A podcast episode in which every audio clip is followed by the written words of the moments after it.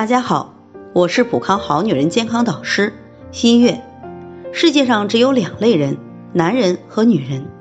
而女性不同于男性，重要的一点就是每个月都有一次的月经。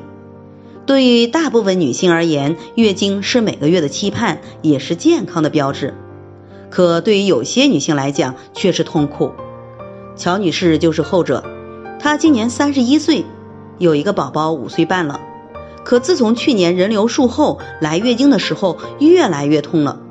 之前也是偶尔吃凉东西的时候才会痛经，可最近半年一次比一次严重，而且整个月经期都痛。起初还能够忍受，可这两次来月经的时候，痛得全身出冷汗，在床上打滚儿。由于疫情严重，怕去医院交叉感染，也没有敢去医院。从乔女士反馈的情况来看，很可能是子宫腺肌症。腺肌症也就是子宫内膜异位症，功能层的子宫内膜侵入到基底层、肌层所致。内膜基底层生发脱落，可以正常从宫腔排出，可由于局部手术、严重的炎症感染、经期重体力劳动、体质虚寒、激素水平不均衡等因素，导致子宫内膜侵入子宫肌层。基层的内膜随月经周期增生脱落，却排不出去，而压迫的神经产生痛经，甚至会形成子宫腺肌瘤。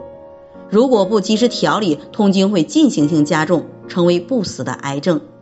有的忍受不了而切除子宫，有的上药物环会出现更年期症状。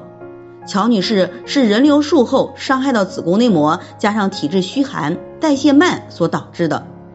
建议使用芳华片、O P C、姜母牡丹地屈肽茶来调理内分泌、化瘀散结、暖宫散寒，综合调理。